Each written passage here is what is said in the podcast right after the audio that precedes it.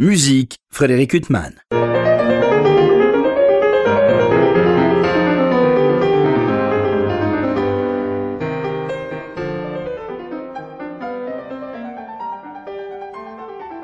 Bonjour euh, Frédéric Huttman au micro, j'ai plaisir de vous retrouver pour un nouvel entretien. Aujourd'hui j'ai l'immense plaisir de recevoir euh, Marie Perbost. Bonjour. Alors je vous reçois pour évoquer votre euh, actualité et aussi évoquer un disque qui était paru il y a quelques temps pour Harmonia Mundi et qui est une sorte, c'est quoi, un autoportrait, à la fois un portrait de vous, de Paris, une jeunesse à Paris. Eh ben, c'est un petit cadeau que je me suis fait à moi-même parce que c'est vrai que quand Harmonia Mundi m'a proposé de faire ce premier disque, euh, c'était une opportunité improbable. Je sortais à peine de l'école, j'avais pas encore eu le temps de me demander sincèrement euh, dans quel répertoire je pouvais avoir légitimité d'enregistrer c'est toujours la question de la légitimité qui se pose quand on est encore jeune chanteur. Et c'est vrai que ça a été euh, euh, une occasion euh, de me lancer dans un répertoire qui, moi, me tenait à cœur, même si au premier abord, il peut paraître mineur ou secondaire, parce que la musique légère française 19e a parfois, souffre parfois de mauvaise presse. j'ai eu envie vraiment de, me rouler dedans et, je crois que je l'ai fait avec beaucoup de plaisir et j'espère que c'est un plaisir qui sera partagé par les auditeurs. Ah bah, il est très partagé. Alors, on passe de Poulenc à Cosma, Hervé, Jean Delettre, Reynaldo Hahn, Debussy et d'autres. Comment on construit un programme comme ça? C'est-à-dire qu'on enregistre d'abord et une fois que tout est dans la boîte, on choisit l'ordre? Non. alors vous avez conçu avant le programme? Oui, oui, on y réfléchit en amont. Alors c'est vrai que des petites modifications, des petites modifications de programme peuvent se faire a posteriori en fonction de, comment euh, l'enregistrement a donné une couleur particulière à certaines pièces. Mais dans l'ensemble, les choses sont pensées en amont, bien entendu. Ah, il y a beaucoup de sublimes poèmes, puisqu'il y a les Debussy. Extraordinaire. Il y a ces ariettes euh, oubliées, de des ariettes euh, oubliées. Ça, c'est. Vous parlez de répertoire léger ou pas. là, on est vraiment au cœur de la comédie, de la mélodie française. Bien sûr, il fallait aussi, c'était aussi euh, satisfaisant de prendre le risque d'enregistrer aussi certaines grandes pages de l'histoire de la musique, bien sûr, pour euh, le plaisir du contraste et aussi le plaisir du, challenge. Et c'est vrai que c'est des pièces qui m'ont porté pendant toutes mes études, donc euh, j'avais à cœur d'essayer d'en proposer une version personnelle. Ces ariettes oubliées sur des poèmes de Paul Verlaine, en discutant avec certaines de vos collègues, ils disent que les mélodies de Debussy sur des poèmes de Baudelaire sont parfois beaucoup plus difficiles à interpréter, la prosodie est plus compliquée. Il semblerait, j'ai pas chanté celle de Baudelaire, mais je les connais effectivement pour les avoir euh, étudiées. Euh, effectivement, j'ai une préférence pour celle-ci, oui, celle de Verlaine. Alors ce disque est absolument un régal. Alors tantôt vous êtes aux côtés d'une pianiste avec laquelle euh, interprété beaucoup de, concerts et de mélodies, euh, qui est Joséphine Ambroselli. Et puis il y a d'autres euh, musiciens, pour d'autres euh, passages, il y a des musiciens chambristes, il y a cet ensemble, les frivolités parisiennes, donc des arrangements et comment on choisit de mettre tantôt le piano, tantôt des arrangements pour des petits ensembles?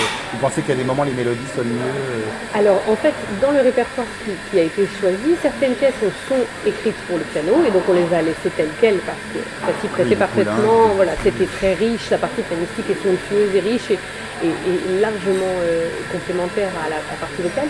Par contre, certaines pièces de ce répertoire sont des pièces qui sont conçues pour orchestre, puisque ce sont des extraits d'opérette, et l'opérette, à cette époque, était accompagnée par des petits orchestres.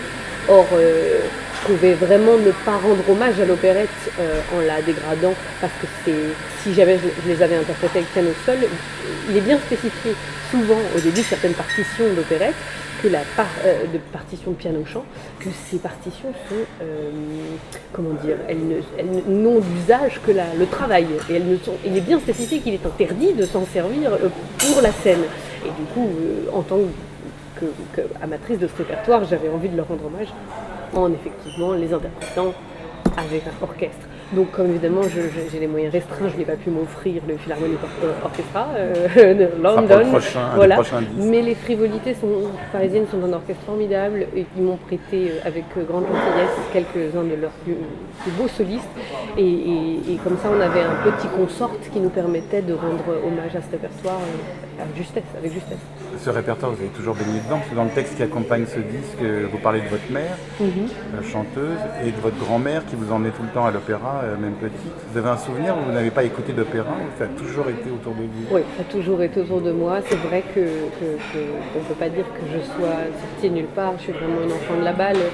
C'est vrai que d'aussi loin que je me souvienne, euh, ma grand-mère m'a emmené à chaque euh, général de chaque opéra euh, à l'Opéra Bastille. Donc c'est vrai que voilà, je suis très baignée. Après, c'est aussi pour ça que quand j'ai eu la main libre pour choisir le répertoire, j'ai eu envie de ne pas faire d'opéra. je crois qu'il y a aussi une volonté un petit peu de couper le cordon et de m'exprimer dans un répertoire qui est le mien. Et peut-être que plus tard, j'aurais envie de faire du grand opéra lyrique, mais c'est vrai que le, la vie parisienne dans laquelle j'ai baigné et, surtout l'amour du théâtre euh, euh, se retrouve bien dans ce répertoire euh, plus léger. Il y, a, une place qui, je trouve, est plus grande pour les mots, pour l'humour, pour le partage avec le public. L'opéra nécessite une, telle performance physique et vocale que parfois la, musique et et la performance en tant que telle prennent le pas sur le rapport avec le public. Et moi, ce que je préfère, c'est cette relation avec le public. Oui, mais alors pour vous avoir vu écouter euh, à la fois à l'opéra et dans la mélodie, mhm. particulièrement la mélodie française, euh, l'opéra, vous êtes porté par la mise en scène, par le décor, les costumes, la mélodie, euh, enfin c'est un cliché, mais vous vous trouvez quelque sorte nu avec le ou la pianiste sur scène. Vous trouvez une gestuelle euh, qui doit échapper au cliché. Et c'est aussi un exercice encore plus difficile. Enfin, semble-t-il pour nous quand on assiste à un récital. Oui, alors je ne sais pas s'il y a une, échelle dans, la, dans, les valeurs, mais en tout cas, euh, mon cœur euh, va plus naturellement vers, vers la nudité. D'ailleurs, vous avez écouté au concours Nadia et Olivier Boulanger, vous avez remporté le premier prix en 2015. C'est quand même un concours très particulier, parce que c'est un concours de mélodie où il y a à la fois le, ou la pianiste et le ou la chanteuse ou le chanteur euh, qui vont être euh, sélectionnés ensemble. En Absolument, c'est vraiment un concours de duo, euh, c'est pas du tout quelque chose qu'on remporte en étant bon individuellement c'est vraiment une alchimie entre deux personnes et c'est une très belle école de musique, je trouve, de, mettre euh, euh, en avant la qualité de duo plutôt que la qualité individuelle. La musique, quand on est seul, et je l'ai bien senti pendant le confinement, euh, perd beaucoup, beaucoup de sa saveur, en tout cas à mes yeux. Et ce qui, pour moi a du sens dans la musique, c'est quand elle est partagée, clairement. Et alors il y a une chose qui frappe quand on écoute ce disque, c'est qu'on n'a pas besoin de lire le livret, c'est-à-dire qu'on comprend parfaitement. C'est gentil, ça me fait très plaisir, je vous cache pas que... C'est la réalité, mais c'est incroyable, c'est-à-dire qu'on n'a vraiment pas besoin de lire euh, le texte. et, ça, et ça, comment ça, vous avez travaillé euh, ben, J'y veille beaucoup, j'y veille beaucoup, c'est vraiment quelque chose qui, qui, qui qui, a du sens, puisque c'est vrai que j'ai choisi ces pièces euh, beaucoup, euh, certaines pour leur, texte, pour leur humour, et, si les mots passent à l'as, l'humour n'est pas possible, donc c'est vrai que c'est quelque chose qui m'importe, et c'est ce à quoi je veille beaucoup. Donc en cabine, je faisais beaucoup d'allers-retours pour aller m'assurer que, que, la diction était le, bah, le plus irréprochable irréprochable possible. Et alors justement quand il y a des mélodies comme ces poulains ou même cette fameuse tour Eiffel de, de Désiré Dio avec ses paroles à double sens, euh, justement quand on est sur scène, il ne faut pas caricaturer non plus. Euh, c'est à dire qu'on est quand même sur un film, non? Parce que vous chantez des choses qui peuvent être un peu triviales ou à double sens, il ne faut pas souligner oui. non plus. C'est difficile parce que parfois le public l'appelle vraiment, notamment dans la Tour Eiffel que je, mets effectivement euh, euh, régulièrement dans mes récitals euh, parce que je, vois bien que le public la plébiscite et c'est vrai qu'elle est tout à fait délicieuse. c'est difficile quand le public la connaît déjà et attend ah littéralement la chute. c'est pas facile de garder une saine distance qui permet que ce soit drôle. Mais oui, Parfois, on n'est pas, parfois ce n'est pas parfait, parfois on souligne un peu trop les choses, mais ça c'est la magie du spectacle vivant. On a des moments de grâce et puis des, des moments où on est moins bon et le lendemain on est de nouveau meilleur et c'est ça qui est beau. Bon, j'ai pas le souvenir des moments moins bons. euh, alors ce disque est absolument merveilleux. On va à chaque fois on écoute une mélodie, ah oui mais ça c'est génial, ça c'est génial. Et puis alors je sais pas, moi j'ai un, une faiblesse particulière pour la mélodie de Kurt euh, en français. Il y a eu quelques mélodies, en quelque sorte trois périodes. Il y a la période euh, allemande avec Brecht notamment, et puis après la période française et après la période américaine. Donc ces mélodies qu'il a écrites en France, euh, c'est absolument merveilleux. Bah, moi, celle-ci, en tout cas, la, la complainte de la scène, me, parle beaucoup parce que j'ai grandi sur une péniche. avec mon père et donc la scène a été ma maison et, et avec tout ce que ça peut enfin, il y a un univers un peu poétique, on se dit ah c'est joli, elle vit sur un bateau. Bon, et en fait c'est une réalité euh, qui est tout autre.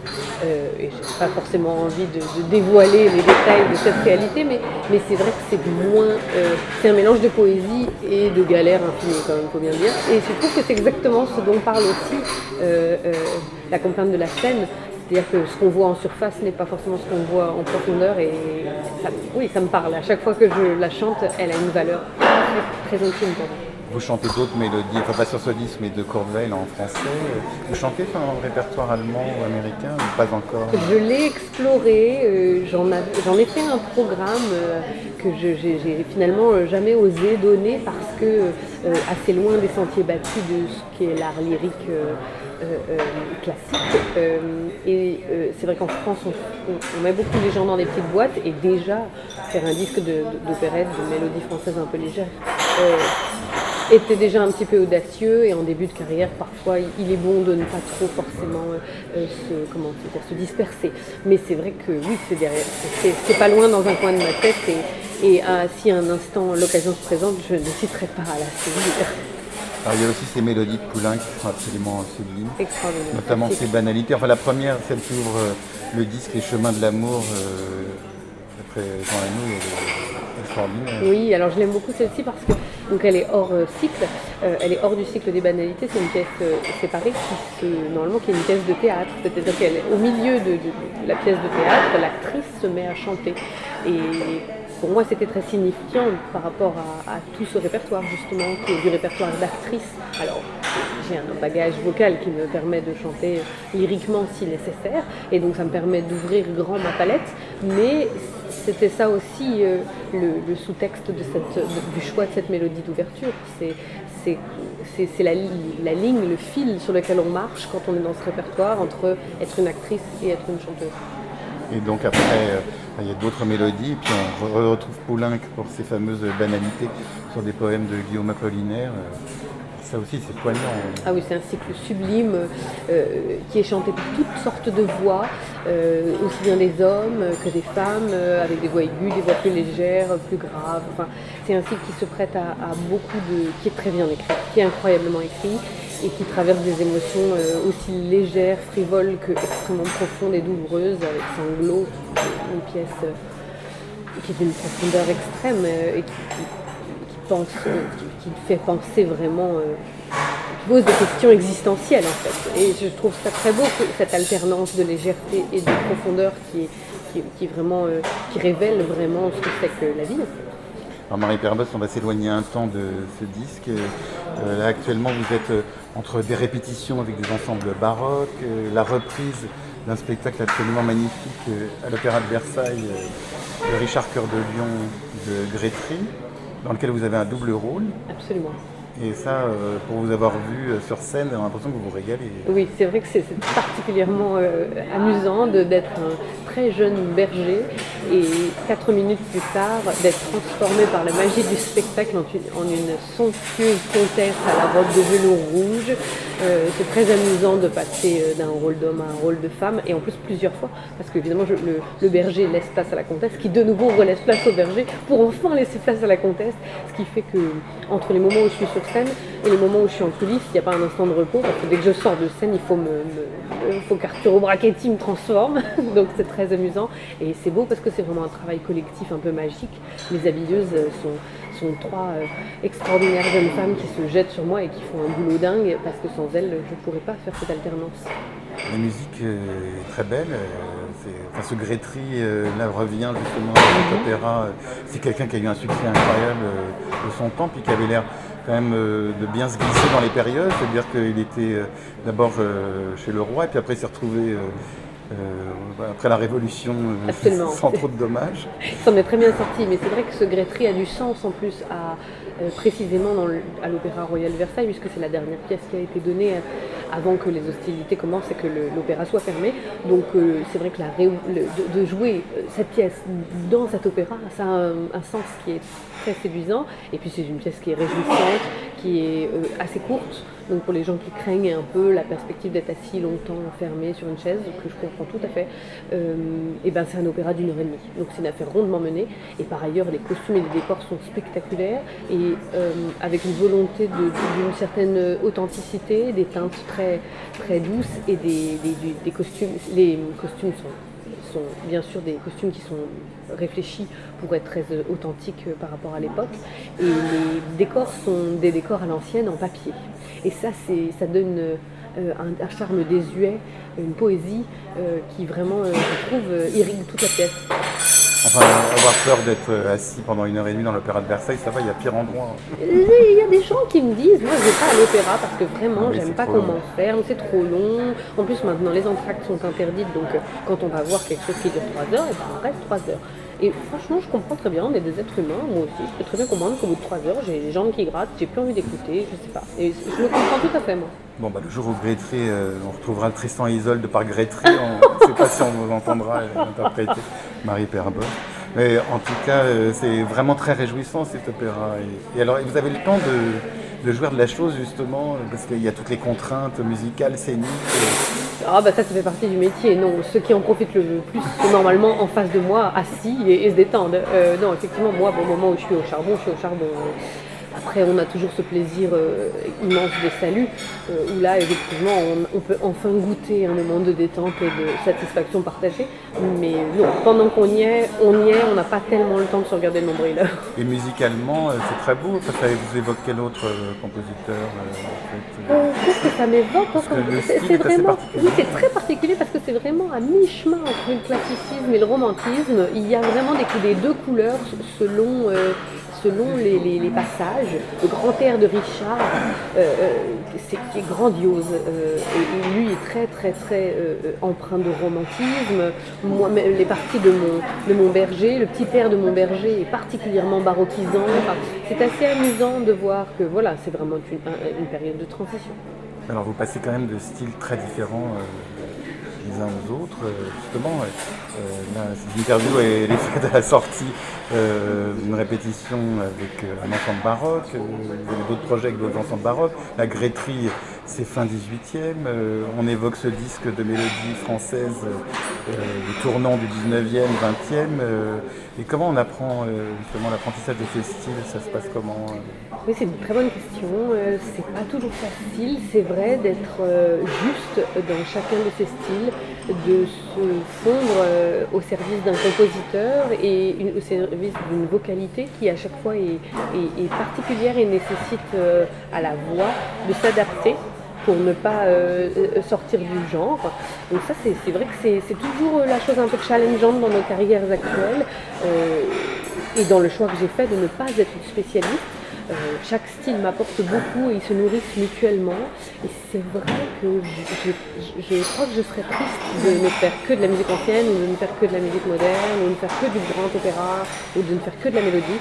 Euh, je pense que chacun, de ces styles se nourrissent. Mais par contre, il est nécessaire en échange que je m'investisse à chaque fois euh, complètement dans chacun de ces styles pour répondre à ces exigences. Mais vous, le matin, par exemple, par Hyperbole, vous n'avez pas d'impératif de concert ou d'opéra. Euh, euh, vous allez travailler quel répertoire, par exemple? Ça, je vous cueille à froid. Oui, généralement, je travaille le répertoire que, que, je dois jouer dans la journée ou, dans le, ou le lendemain. On est constamment euh, en train de, penser au coup suivant. Hein. C'est vrai que c'est c'est point de repos hein, chez les artistes. Contrairement à ce que les gens peuvent penser, on a l'air oisif comme euh, ça. Non, c'est pas l'impression que ça donne. Alors je sais pas, mais parfois on a un peu la sensation avec que les questionnements qui ont été posés pendant le confinement, où on a quand même, on s'est fait entendre qu'on n'était pas essentiel et qu'on était euh, effectivement euh, un surplus. ça, c'est vrai que ça a été très dur. Que vraiment, du coup, je me suis posé la question. Je me suis sincèrement demandé est-ce que effectivement les gens n'ont pas raison enfin, certaines de ces personnes qui ont parlé d'essentialité des artistes. Euh, et en fait, évidemment, après trois mois euh, séquestrés chez soi, à n'avoir que à, me distraire, j'ai pu constater que effectivement le divertissement était essentiel et que sans divertissement, tout le monde serait. On, aurait eu certainement euh, encore plus de dégâts que ceux du Covid, des dégâts psychiques. Donc bref, je sais plus, mais c'est vrai que on n'est pas oisif et on est constamment en train de, penser à, comment euh, faire au mieux le prochain projet et les, deux prochains projets parce que et voir les trois parfois. Par exemple là, dans un mois, je chante les Nuits d'été de Berlioz qui sont d'un lyrisme extrême. C'est la chose la plus lyrique que j'ai chantée de ma vie. Ça demande un investissement corporel colossal. Je, ça fait déjà un mois que je suis dessus et que je suis sur le pont. Mais entre-temps, j'ai chanté des choses qui étaient baroques, qui demandent un investissement tout à fait autre, euh, vocalement. Et voilà, et il faut tout le temps être dans l'anticipation. Euh, en fait, on n'arrive pas le matin, j'ouvre la partition et je chante. C'est pas comme ça que ça marche. Euh. Alors vous choisissez quand même des beaux textes, parce que Théophile Gauthier, c'est pas mal aussi. C'est extraordinaire ces nuits d'été, c'est la première fois que je me jette dedans. C'est l'orchestre Colonne qui a eu l'immense gentillesse de m'inviter à, me risquer, à me frotter à ce répertoire de, folie. Il n'y a pas d'autre mot, c'est de la folie. Les textes sont euh, d'une profondeur et en même temps le gars est fou. Je veux dire, on peut pas dire le contraire. Mais c'est beau, c'est vraiment à ce d'année, c'est d'une beauté. Et qui sera le chef euh, alors, c'est Jean-Michel Ferrand qui va me diriger dans cette première expérience. C'est pas vrai.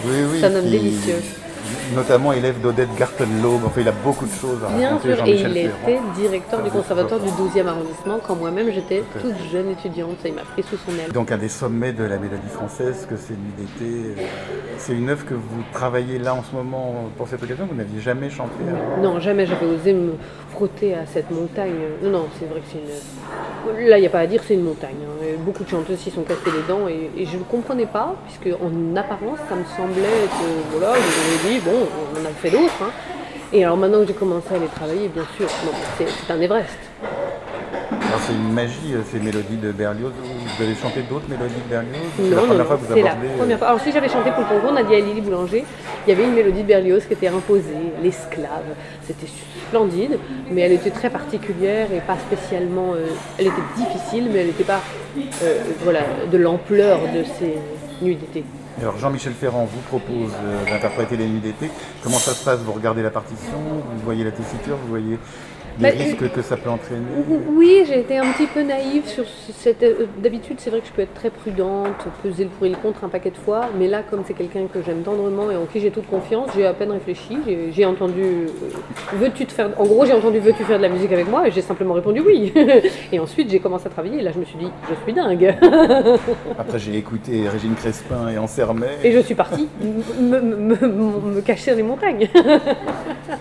on attend avec impatience ces nuits d'été, euh, Marie Perbost. Alors pour revenir justement à ce disque, euh, on évoquait tout à l'heure ces mélodies de, de Debussy. Euh, il y a tout est magnifique dans ce disque, mais là aussi il y a un frémissement particulier. Enfin, on plonge dans.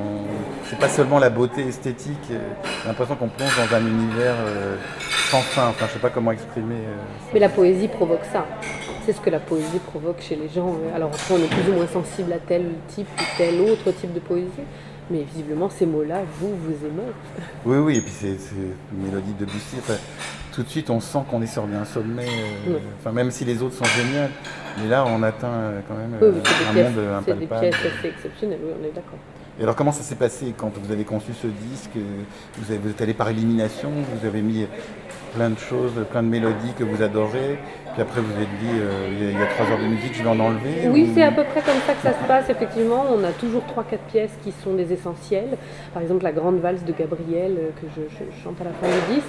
C'est une partition que j'ai retrouvée dans les, de Charles Lecoq. Charles Lecoq. Voilà, c'est un compositeur que j'aime beaucoup, que, je sais être considéré comme un peu désuet, mais qui revient beaucoup à la mode euh, depuis la sortie de ce disque. Et je ne dis pas du tout que c'est lié à ça, mais en tout cas, le, travail des frères Dradvicki, qui sont des musicologues qui sont à la, voilà, qui soutiennent beaucoup ce répertoire, euh, ont participé de la redécouverte de, compositeurs comme celui-ci.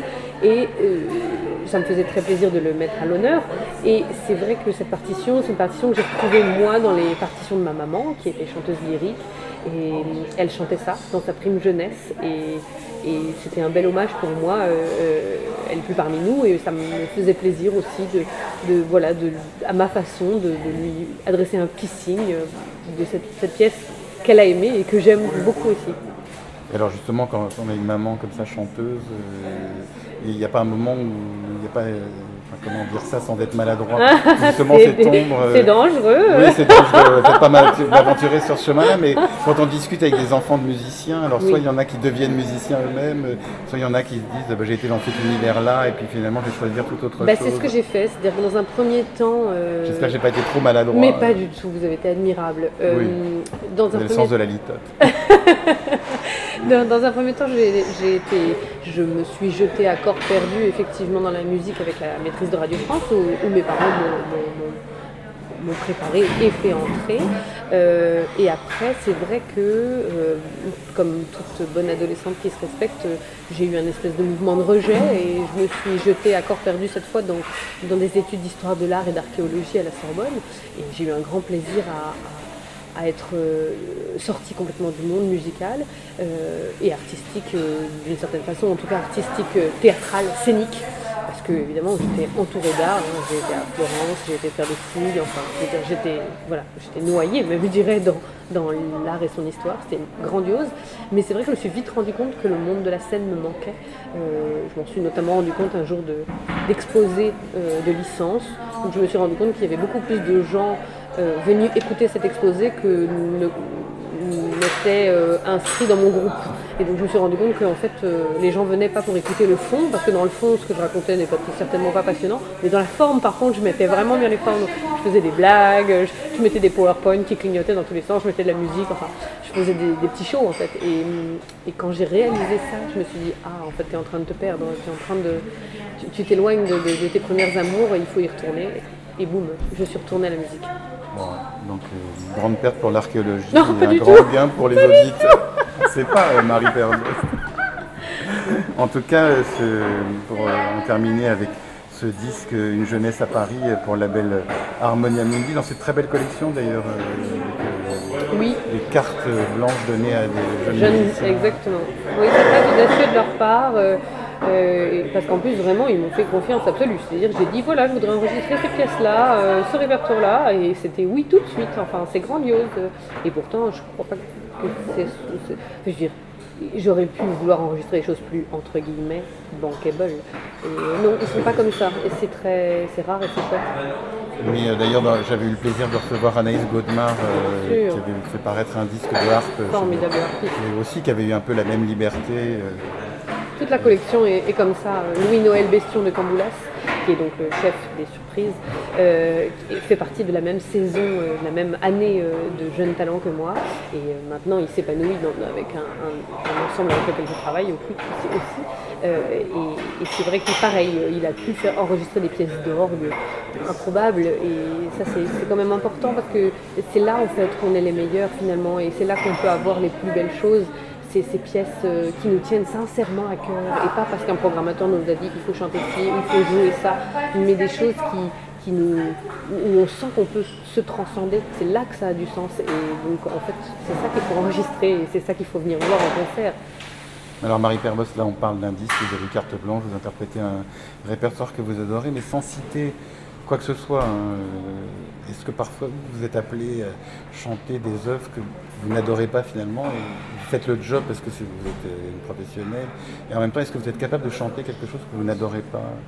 Sans encore une fois évoquer une œuvre hein, euh, Oui, je réfléchis. euh, Ou alors C'est toujours par aimer ce que vous devez interpréter? Oui, je crois qu'il y a un peu de ça dans un premier temps, et dans un second temps, il y a aussi le fait que actuellement, euh, grâce euh, aux victoires de la musique qui m'ont quand même apporté un éclairage considérable et qui m'ont offert, euh, oui, une, quantité de travail assez importante malgré même le confinement. Euh, je dois dire que je- j'ai beaucoup de chance et je peux me permettre de, trier. Et du coup, je, je- ne m'impose pas de faire des choses euh, qui me semblent euh, non légitimes ou, des répertoires qui me m'horrifieraient. Donc ça, c'est c'est- c'est un confort et un luxe que je- donc, que je réalise. Je réalise la chance que j'ai à ce niveau-là. Et alors au niveau des répertoires que vous aimez écouter, qui ne sont pas forcément les vôtres, euh, vous, euh, en opéra ou ailleurs, euh, par exemple chez vous, vous avez le temps d'écouter euh, Alors chez moi, j'écoute la radio. Chez moi, j'écoute la radio parce que effectivement, après des journées et des heures de musique, on est épuisé de musique et, et en plus on a une oreille de spécialiste, donc on se repose jamais. Enfin, on est constamment en train de, dé- de décortiquer. Euh, donc quand je rentre chez moi, soit j'écoute le silence et c'est formidable, soit effectivement j'adore écouter des émissions de radio, des podcasts, des sujets. Euh, oui, c'est mon truc la radio. D'archéologie peut-être, mais pas forcément. Pas forcément. En tout cas, je vous remercie infiniment pour euh, cet entretien. Je rappelle ce disque, Une jeunesse à Paris, ce disque paru euh, il y a quelques temps par Harmonia Mundi. On attend les autres avec une grande impatience. Il y a aussi le Grétry qui est paru euh, en disque. euh, Et puis on attend aussi les disques baroques. On attend beaucoup de choses. Oui, et il y en a déjà d'autres qui sont sortis entre temps, mais on peut pas faire la liste, il y en a trop. Bon, en tout cas, je vous remercie infiniment d'avoir été mon invité. Mais merci. Pour illustrer cet entretien avec la soprano Marie Perbost, je vous propose d'écouter des mélodies de Francis Poulenc, Les chemins de l'amour, également de Joseph Cosma, Le cauchemar du chauffeur de taxi, puis Reynaldo Hahn, La dernière valse. On retrouvera Francis Poulenc pour le cycle Les banalités sur des poèmes de Guillaume Apollinaire, et puis on terminera avec la complainte de la scène euh, merveilleuse musique de Kurt Weill. Merci pour votre écoute. Bonne fin de soirée sur LCJ.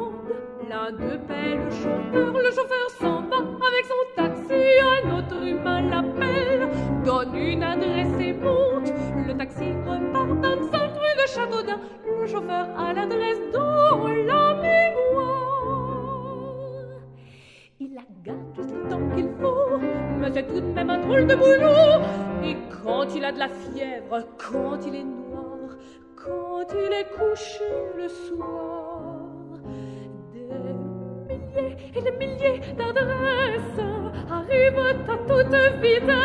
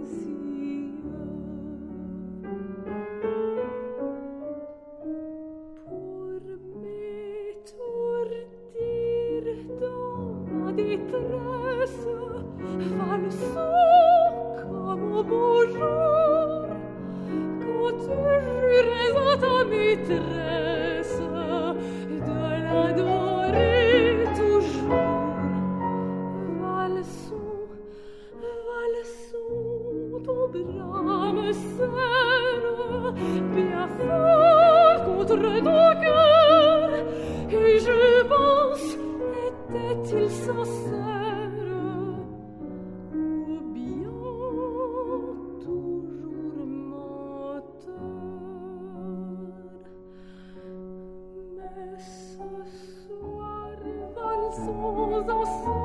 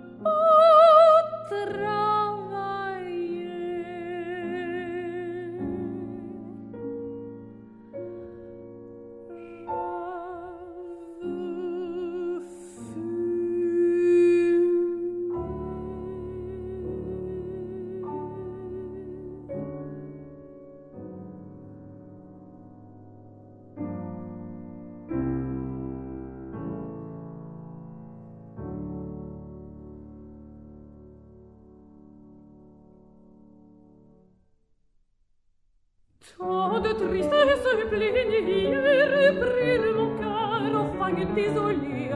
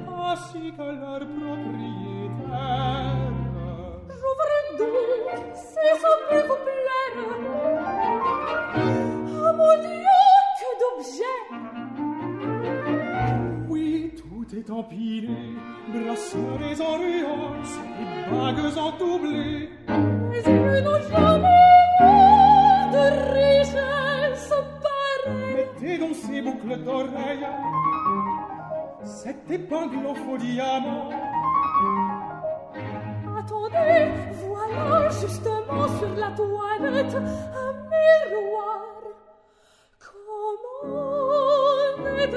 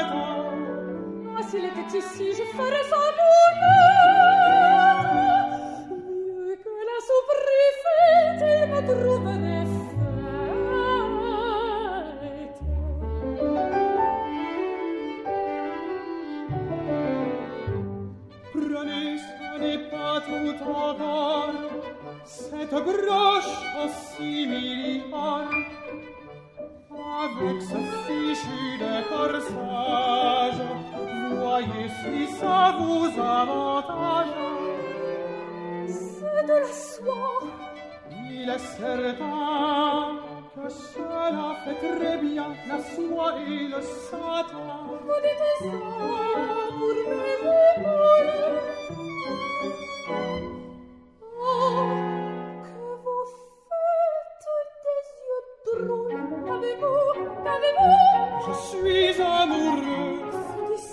êtes affreux. Je suis amoureux. Donnez plutôt la glace afin que je vous voie avec ce beau fichu de soie.